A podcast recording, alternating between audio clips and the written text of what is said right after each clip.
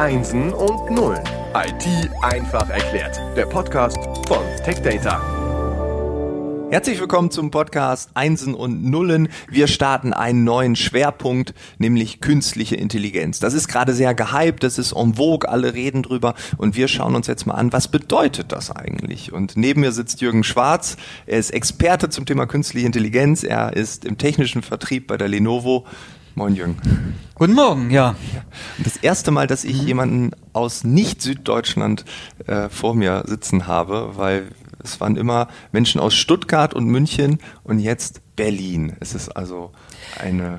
Ja, das ist nicht ganz korrekt. Falls du in meinen Personalausweis schaust, wirst du leider feststellen müssen, dass ich auch aus Stuttgart komme. Ah, Aber ich bin schon äh, mehr als 15 Jahre hier in Berlin und vorher auch in anderen Teilen des Bundesgebiets unterwegs gewesen, lange in Mainz.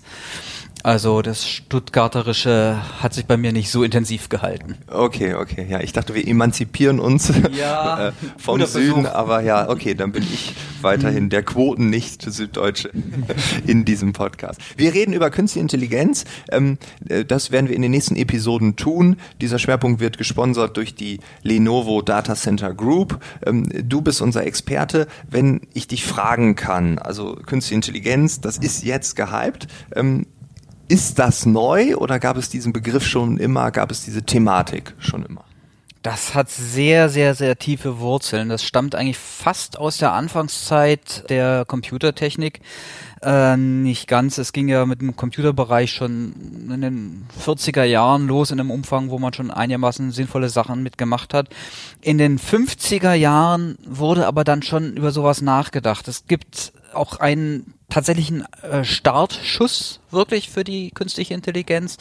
Das war die Dartmouth Conference, die in Amerika in New Hampshire stattgefunden hatte 1956. Das waren einfach Wissenschaftler, die erstmal einen Forschungsantrag eingebracht hatten, lasst uns eine Konferenz machen und zum Thema wir nennen es mal künstliche Intelligenz mit einer Zielsetzung, die einfach sich überlegt hat, wir haben jetzt schon eine gewisse Computertechnik, aber wie können wir die Maschinen dazu bringen, Sachen zu machen, die eigentlich dem entsprechen, was Menschen auch können, wie Sprache zu benutzen oder Abstraktion und Begriffe zu benutzen und auf die Art eben auch Probleme zu lösen, wie sie bisher nur der Mensch lösen kann und nicht nur einfach Einsen und Nullen zusammenzuzählen.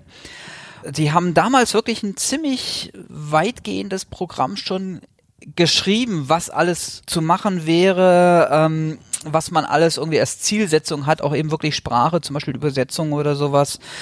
Es ging dann einfach dahin, dass sie gesagt haben, man muss diese Fähigkeiten sehr, sehr genau beschreiben, quasi algorithmisch beschreiben und dann wird man sie schon nachbauen können. Also so die Idee war, wir machen jetzt die Konferenz im Frühjahr, im Sommer haben wir dann die ersten Anwendungen oder sowas es war ein wenig optimistisch natürlich. Also die Konferenz war spannend, hat schöne Resultate geliefert, es gab erste Ansätze, aber das Ganze ist natürlich längst nicht so schnell weitergegangen dann.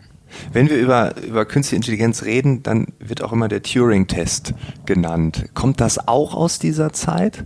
Hat das mit dem Dartmouth College irgendwie zu tun? Ja, direkt nicht, aber der Alan Turing, ein Engländer, der hatte sehr, sehr wichtige Punkte schon vorausgedacht in dem Umfeld. Er ist überhaupt, er ist ja eigentlich quasi mit einer der Kernerfinder der Informationstechnologie. Der hatte zuerst mal noch in den 30er Jahren eine Art logisches Modell für Computer entwickelt, so einen universellen Computer als abstraktes Bild, der aber schon sehr, sehr viele Sachen vorweggenommen hat und hat dann später noch nach, also im Krieg hat er für die Kriegswirtschaft gearbeitet, sehr, sehr spannende Sachen in Richtung Enigma und, und äh, Aufklärung und sowas äh, gemacht. Mhm, ähm, okay. Wurde vom englischen Staat dann, da gibt's ja ganz große Filme drüber, äußerst böse behandelt, äh, weil er homosexuell war, haben sie ihn chemisch kastriert und er ist dann noch sehr, sehr jung gestorben. Aber er hat trotzdem noch nach dem Krieg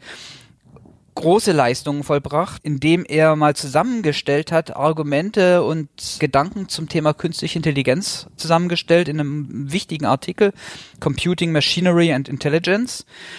Und in diesem Artikel hat er sich überlegt, wenn man überhaupt erstmal definieren will, was Intelligenz ist, macht man einfach einen Test. Das heißt, man baut ein Dialogsystem, einfach ein Bildschirm und Tastatur, über dem ein Mensch mit einem Gegenüber kommuniziert. Oder genauer gesagt mit zwei Gegenübern. Auf der einen Seite mit einem künstlichen Gegenüber, einer künstlichen Intelligenz, wie auch immer geartet, und auf der anderen Seite mit einem anderen Menschen. Bloß dieser Mensch, der kommuniziert, darf nicht wissen, wer wer ist, sondern er muss es erraten. Und er kann Fragen stellen aller möglichen Art. Diese Intelligenz oder eben der andere Mensch antwortet, so wie es ihnen eben halt gegeben ist. Und er muss herausfinden, wer ist die Intelligenz und wer ist der Mensch. Und wenn die Intelligenz, diese künstliche Intelligenz es schafft, den zu überzeugen, dass sie der Mensch ist, und zwar in mehr als 50 Prozent der Fälle, dann hat sie gewonnen, dann hat sie sozusagen den Turing-Test bestanden. Es ist natürlich extrem schwierig, weil ein Mensch so viel Hintergrundwissen hat. Man hat das Experiment natürlich öfters mal probiert. Oft ist es, eigentlich immer ist es grundsätzlich erstmal fehlgeschlagen. Wenn die künstliche Intelligenz versucht hat, mit Tricks sich ein bisschen klein zu reden, so nach dem Motto, da gab es da mal eine, die hat gesagt, ich wäre ein 13-jähriger Junge aus der Ukraine, ich weiß nicht so viel über die Welt, aber ich kann ein bisschen was sagen damit kam sie wohl in relativ vielen Fällen durch, aber äh, eine richtig überzeugende Lösung dafür gibt's nach wie vor nicht. Also aber wenn ich jetzt so diese Dialogsysteme sehe, zum Beispiel Google hat, glaube ich, vor einem Jahr mhm. äh, diesen Launch gehabt, wo dann die Maschine für mich Termine macht im Restaurant oder beim Friseur und äh, man hat diese Termine ganz einfach angenommen. Also diese Unterscheidung wird doch immer schwieriger, oder? Ja, das ist kommt ja, dass es sehr spezialisierte Systeme sind. Die haben ein bestimmtes Aufgabenfeld, Termine machen oder eben Kundendialog führen nach dem Motto, wollen Sie wirklich äh, Ihr Abonnement bei uns kündigen? Wir können Ihnen was viel Besseres bieten und so weiter und so fort. Mhm. Kennt man ja alles schon und das kann man relativ gut automatisieren. Aber man kann auch als Normalmensch dann relativ schnell herausfinden, ob das jetzt eine Maschine ist oder ein Mensch. Selbst wenn es überzeugend klingt, einfach mal sowas fragen wie, wie ist denn das Wetter bei Ihnen draußen? Was ist Wetter? Ja, genau, okay, ja, da kommen wir dann an unsere Grenzen. Also da kommen die Systeme sehr, sehr schnell an die Grenzen. Wenn man so fachbezogene Sachen macht, dann kriegt man das eigentlich verdammt gut hin. Und das hat ein Joseph Weizenbaum, auch einer der ganz, ganz großen IT-Entwickler, äh, mal ausprobiert, indem er einfach ein Dialogsystem geschrieben hat, das einen Psychotherapeuten simuliert. Psychotherapeuten haben ja auch eine ganz bestimmte Herangehensweise. Sie fragen sehr viel. Sie gehen nicht darauf ein, wenn es irgendwas ist, was sich an sie richtet. Also nach dem Motto, ob der Psychotherapeut jetzt äh, sich schlecht fühlt oder nicht. Da, da geht er gar nicht drauf ein, sondern er stellt dann wieder gleich eine Gegenfrage. Und das ließ sich wunderbar simulieren mit dem berühmten ja. ELISA-Dialogsystem das gibt's, das gibt's auch heute noch so als kleines aufgebautes Web-Tool. Kann man das mal ausprobieren. Das wirkte tatsächlich so überzeugend, dass es den Turing-Test in dem Sinne bei sehr vielen Leuten bestanden hat, äh, weil die einfach wussten, okay, das ist oder glaubten, das wäre ein Psychotherapeut, der halt immer wieder, wenn sie irgendwas sagten, fragte, ja, und wie war das mit ihrer Mutter? Oder sowas. Ja, genau. Das ist also, aber auch hier sehr spezialisiert. Da kann man es machen. Ähm, ich würde jetzt die Frage stellen: Also, wenn die künstliche Intelligenz nicht weiß, wie das Wetter ist, weil sie in dem Moment nicht weiß, was Wetter ist, dann ist natürlich die Frage, was ist Intelligenz? Kann man das definieren? Hat man das da definiert? Ja, das ist wirklich schwierig. Also meines Wissens gibt es keine allgemeingültige Definition von Intelligenz. Mhm. Also wir gehen erstmal davon aus, dass der Mensch intelligent ist. Selbst da, äh, es gibt ja eine, eine schöne Story, die sagt, dass zwei Jäger unterwegs sind. Der eine Jäger möchte dem anderen ein bisschen überraschen, ein bisschen verarschen. Das ist etwas, was eine Intelligenz macht. Sich was überlegen, wie der andere reagiert und den ein bisschen aufs Korn nehmen oder sowas. Daran könnte man Intelligenz erkennen. Und dieser Jäger hat sich dann an den Hochsitz vom anderen angepirscht und die Geräusche eines Wildschweins gemacht. Das hat den auch wirklich überzeugt. Also es war eine richtig intelligente Leistung. Weniger intelligent war, dass äh, der andere ihn dann einfach erschossen hat, weil er dachte, es wäre ein Wildschwein. Okay, also wir haben eine intelligente, gleichzeitig aber auch unintelligente dumme vielleicht Handlung. Ja. Da ist die Frage, äh, gut, das müsste man jetzt gewichten. Jetzt könnte man sagen, ähm, Humor zählt mehr, also Humor ist wichtiger als das eigene Leben. Oder man sagt, ja, das eine war eine kurzfristige Intelligenz, das andere bis ja auf ewig oder dann ja, nicht mehr ewig. so nach dem Motto. Die Frage ist, was dann auf dem Grabstein steht. Er starb Ja. intelligent oder weniger intelligent.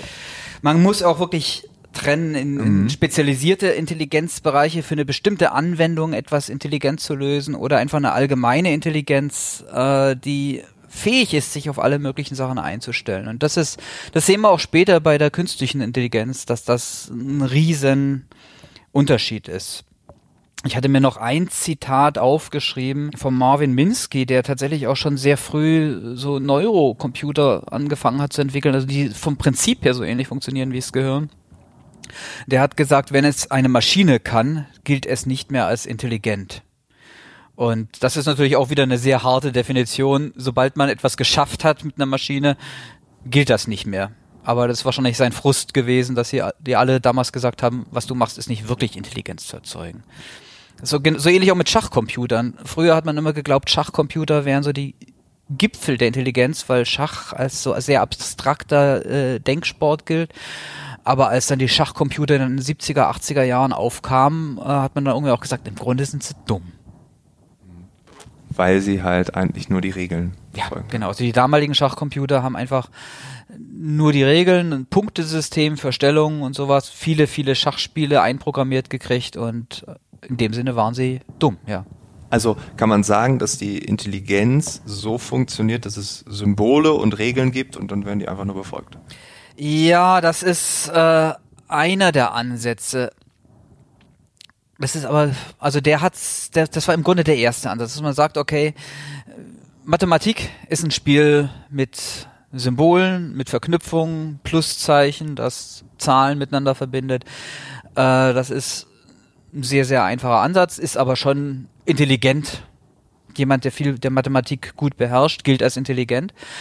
Und wenn wir das jetzt versuchen zu erweitern, dann können wir jedem Gegenstand, jeder Handlung oder sowas irgendwie eine Art Symbol zuordnen, die mit Ver äh, Symbolen, äh, mit, mit Verknüpfungen irgendwo verbinden und äh, daraus dann weiter was ableiten. In der Mathematik funktioniert das, so. Funktionieren Beweise mit Axiomen, mit, mit Regeln. Und dann kann man auch, das, das hat man heutzutage auch schon oft gemacht, neue mathematische Sätze ableiten, auch mit reiner Computertechnik und äh, da eben auch neue, neues Wissen wiederum entwickeln aufgrund so einer symbolorientierten ähm, Wissenschaft im Grunde oder äh, Analyse. Aber wenn man guckt, wie das im realen Leben ist, es gab dann viele Versuche, sowas ins reale Leben zu übersetzen, ganze Bibliotheken zu bauen von den logischen Verknüpfungen. Ein Mensch hat Kinder und die Kinder haben bestimmte Eigenschaften, sie sind kleiner oder sonst irgendwas und dann daraus Logo Logik zu machen, ähm, das ist aber extrem schwierig, hat eigentlich kaum praktische Anwendung gefunden. Es gibt immer wieder Systeme, die das auch heute sogar noch versuchen, aber es ist so ein bisschen äh, die gute alte Art der künstlichen Intelligenz, wie man sie äh, eigentlich so in den 70ern und 80ern betrieben hat. Damals hieß es dann Expertensystem.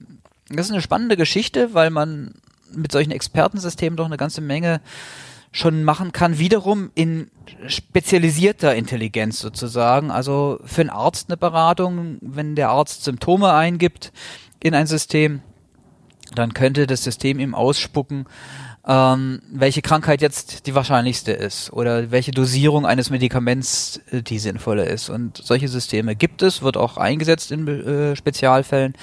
Aber trotzdem hat man Ärzte niemals äh, ersetzt bisher durch solche Systeme. Du hast ähm, mir ein Buch mitgebracht, also nicht, weil du es mir schenken möchtest, sondern weil du es mir zeigen wolltest. Das ist ein großer Unterschied. Aber ähm, das heißt, künstliche Intelligenz, äh, was sie kann und was uns erwartet. Äh, warum hast du dieses Hast du mir dieses Buch gezeigt? Oh, ich hatte es vor einiger Zeit mal gekauft, äh, als ich angefangen habe, mich selbst mit bis künstlicher Intelligenz praktisch zu beschäftigen, äh, auch Systeme einzurichten, bei Lenovo so eine Testumgebung mal einzurichten. Und da wollte ich natürlich auch ein bisschen Hintergrund kriegen und das ist von einer Frau Manuela Lenzen, eine, wenn ich mich recht entsinne, eine Journalistin. Aber sie hat das Thema auch sehr gut im Griff und einen sehr schönen Überblick geschrieben. Also das eine Zitat mit dem Jäger habe ich bei ihr geklaut und äh, so ein paar andere Punkte. Äh, man kann da wirklich sehr viel lernen als, als Überblick sowohl über das, was passiert ist, was so ein bisschen die Geschichte ist, als auch wirklich die Anwendung und auch Gedanken eben über die, die Zukunft der künstlichen Intelligenz. Also kann ich nur empfehlen. Äh, was mir da auch aufgefallen ist oder als recht wichtig erschienen ist, war so ihr Ansatz, das nochmal aufzuteilen in verschiedene Gruppen. Gruppen oder an, Grund, grundlegende Ansätze. Also sie hat gesagt, so ein Bereich der heute sehr, sehr wichtig ist, ist das anwendungsorientierte Denken. Das heißt nicht unbedingt gleich die komplette künstliche Intelligenzlösung, die alles machen kann, für eine bestimmte Aufgabe irgendwie herunterzuholen sozusagen, sondern dass man guckt mit den Werkzeugen, die man hat oder die man erweitern kann vielleicht, verschiedenste technische Ansätze der künstlichen Intelligenz bestimmte praktische Probleme lösen. Das haben die auch früh angefangen, zum Beispiel äh, eben handschriftliche Zahlen erkennen. Das ist ja in, in vielen Fällen Formulare oder sowas eine ganz wichtige Anwendung. Oder noch primitiver, so das Echo beim Telefonieren. Da hat man früher oft gern ein Echo drin gehabt oder eben so bei Tonaufnahmen, das Echo irgendwo äh, rauszufiltern und da so einen aktiven Filter einzubauen. Das, da hat man so ganz kleine künstliche Intelligenzansätze schon reingepackt. Und äh, heutzutage ist das auch sehr, sehr weit ver verbreitet und man versucht eben da nicht irgendwie ideologischen bestimmten Weg zu gehen, sondern man sagte zum Beispiel eben auch fliegen ohne zu flattern. Das heißt, äh, eine Technik anzuwenden, so dass sie auf die Aufgabe passt und nicht irgendwie nur weil Vögel halt flattern, wenn sie fliegen, ein Flugzeug so zu bauen, dass der Jumbojet mit den Flügeln sozusagen flattert, sondern einfach zu sagen, okay, dann bauen wir starre Flügel dran und bauen halt eine Turbine oder einen Propeller dran, damit das Ganze fliegt. Das war so der, der erste Ansatz und das ist eigentlich das, was heutzutage die künstliche Intelligenz prägt. Der zweite Ansatz ist, dass man sie auch so ein bisschen als Werkzeug sieht, um über uns selbst mehr zu lernen. Das heißt, diese, was wir später im späteren Teil noch haben werden, die neuronalen Netze, äh, die wiederum eine Darstellung sind, so ähnlich wie menschliche oder auch, auch äh, tierische Gehirne funktionieren. Dadurch, dass man solche Systeme nachbaut und aus den biologischen Prinzipien lernt, wie das dann in der Hardware funktioniert, kann man umgekehrt auch diese biologischen Systeme besser verstehen und vielleicht was über den Menschen lernen. Ja, das ist eine Rekursivität. Also ja, genau, das ist, es befruchtet ja, sich ja. gegenseitig, absolut. Und als dritter Schritt, das geht dann wirklich irgendwo äh, fast schon in den Science-Fiction-Bereich rein. Wenn man das gelernt hat, wenn man das verstanden hat, dann könnte man daran gehen, eine generalisierte künstliche Intelligenz zu bauen. Also eine, die, der man einfach sagt, irgendeine Aufgabe, beliebigstes Umfeld oder eine Unterhaltung, eine Frage und sie reagiert dann entsprechend und verhält sich dann immer mehr wie ein Mensch. Und dann kommt natürlich auch, auch wiederum Science-Fiction-mäßig fast die Frage nach dem Bewusstsein auf.